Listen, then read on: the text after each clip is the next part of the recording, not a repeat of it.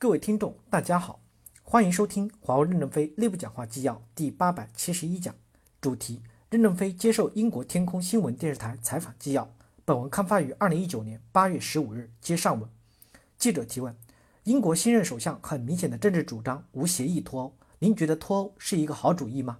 或者进一步说，您觉得无协议脱欧是一个好主意吗？任正非回答说：我不是政治家，对脱不脱欧说不清楚。记者提问。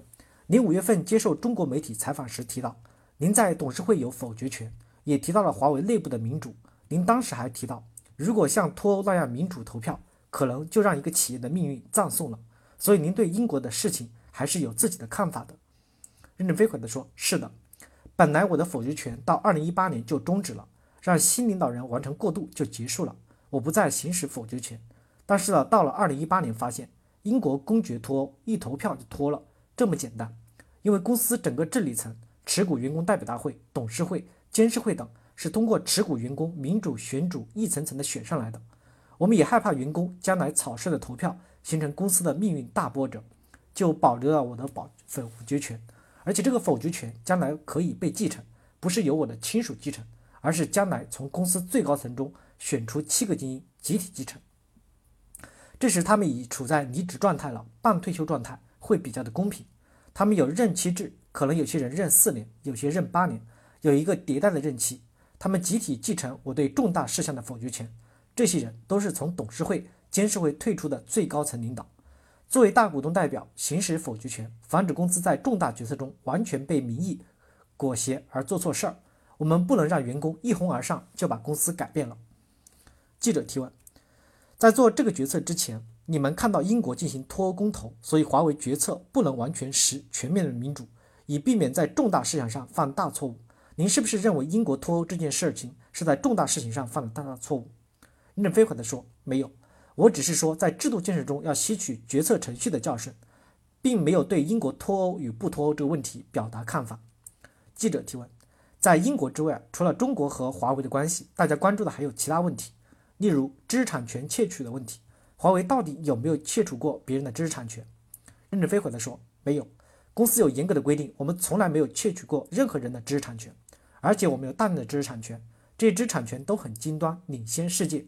从华为公司创立开始，我们就很尊重别人的知识产权。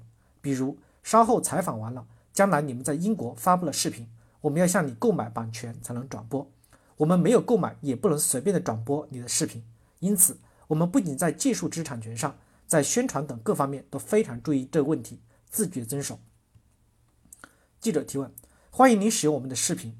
在知识产权方面，二零零七年有华为摩托罗拉的案子，二零零三年有和思科的案子，近期有 T-Mobile 关于机器人手臂的案子。思科的案子最终是庭外和解，但是华为也承认路由器中的一部分代码用了思科的代码。这些事情不断的出现，但华为似乎不太重视。任正非回答说：首先。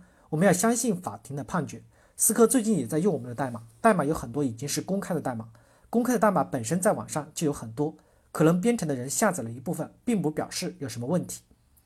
记者提问：您之前提到新疆，包括新疆的局势稳定，但是外界来看，很多人担心目前新疆的局势，华为有没有给新疆当局提供设备、软件或者提供经验技术方面的支持？